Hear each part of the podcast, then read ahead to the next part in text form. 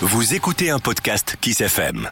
Installez-vous confortablement et découvrez la légende d'aujourd'hui. Le petit sapin et le gnome.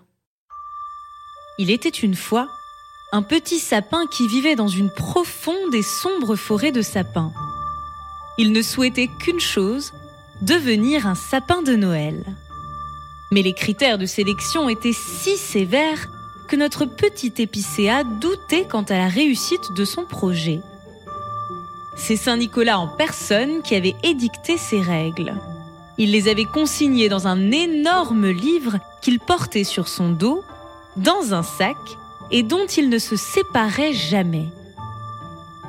Durant sa tournée annuelle, le saint homme notait consciencieusement tous les détails de chaque arbre, les comparait avec les remarques des années précédentes et, à la lumière de ces annotations, décider qui serait sapin de Noël et qui ne le serait pas. Les heureux élus gonflaient leurs torses et, fiers comme Artaban, jetaient des regards méprisants vers leurs congénères recalés. Notre petit sapin espérait de tout son cœur voir son nom inscrit sur la liste des sélectionnés. Mais hélas, après l'avoir longuement ausculté, Saint Nicolas avait secoué sa tête une fois de plus. Alors le petit sapin devint tout triste et versa de chaudes larmes qui sortirent de ses aiguilles et mouillèrent les pieds de ses voisins. Un gnome, connu pour son mauvais caractère, qui vivait à deux mètres sous terre et à quelques pas du sapin, fut intrigué par le bruissement de cette pluie de larmes. Hum, mais quel est donc ce clapotement qui m'empêche de me concentrer sur ma lecture? S'écria-t-il courroucé.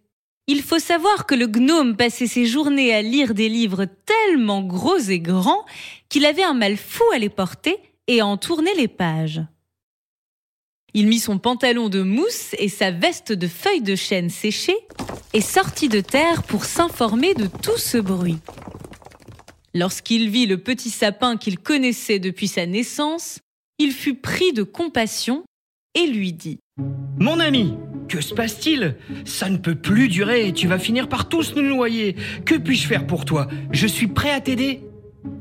Le petit sapin soupira longuement et finalement se décida à se confier au gnome.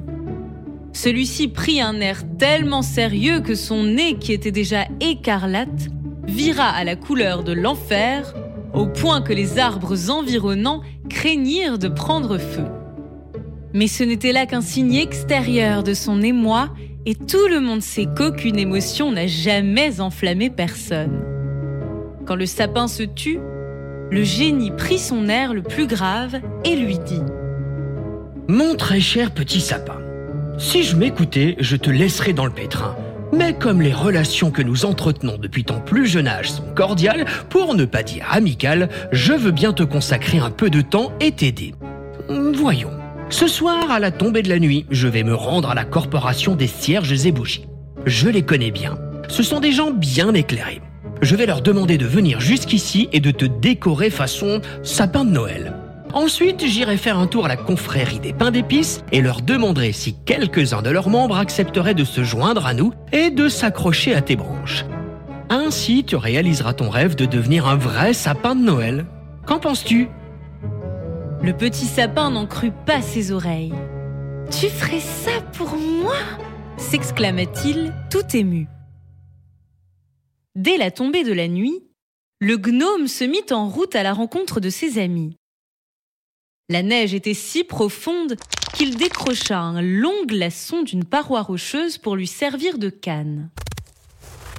Soudain, alors que la nuit était déjà fort avancée, le petit sapin vit apparaître au loin sous le scintillement des étoiles tout un cortège de petites bougies. Notre gnome marchait devant avec une nouvelle canne car la précédente avait fondu.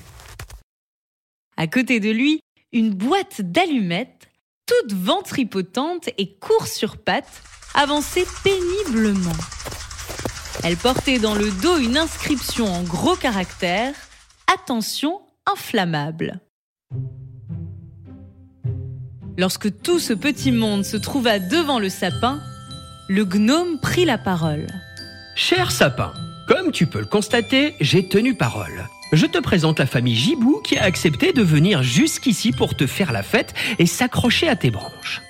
Je te présente également Dame Souffrette, de noble extraction qui va mettre le feu au gibou. Tu vas briller de mille feux et scintiller jusqu'à dix lieues à la ronde. Et ainsi, tu auras réalisé ton rêve. Le petit sapin se mit à tressaillir d'allégresse, puis demanda au gnome N'aurais-tu pas oublié les pains d'épices? Que nenni je n'ai pu en convaincre que deux qui ne sont plus de toute jeunesse. Ils sont proches de la date de péremption, ce qui explique leur retard. Mais ne t'inquiète pas, ils arrivent.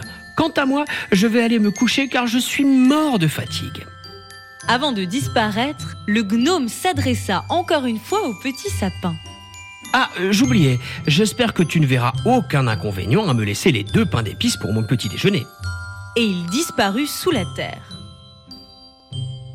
Alors, les bougies grimpèrent lestement sur le sapin et prirent place sur les branches. Les plus jeunes, comme d'habitude, partirent dans les hauteurs. Dame Souffrette sua et souffla fort pour les rejoindre, mais dès qu'elle eut repris son souffle, elle ouvrit son ventre, en tira quelques allumettes qu'elle frotta contre ses côtes et, d'une main experte, alluma toutes les bougies. Bientôt le sapin brilla de mille feux. C'est alors qu'apparurent les deux vieux pains d'épices qui pour rien au monde ne voulaient manquer le spectacle. En deux sauts, ils s'accrochèrent chacun à une branche, se laissant balancer par la brise nocturne. Le petit sapin était aux anges. Il pleurait de joie. C'était sa nuit son rêve s'était enfin réalisé. Il faisait déjà grand jour le lendemain matin lorsque le gnome sortit de son antre. Il avait une faim de loup. Toute la nuit, il avait rêvé des deux petits pains d'épices. Mais quelle ne fut pas sa déception en découvrant qu'il n'était plus sur le petit sapin. Il devint fou de rage et s'en prit violemment au petit sapin qu'il traita de tous les noms d'oiseaux. Mais celui-ci était encore tellement émerveillé de ce qui lui était arrivé qu'il ne prêta aucune attention aux grossières paroles du gnome. Car tout le monde sait que lorsque l'on a réalisé un rêve, plus rien n'a de l'importance. De nouveaux podcasts Kiss FM à découvrir chaque semaine.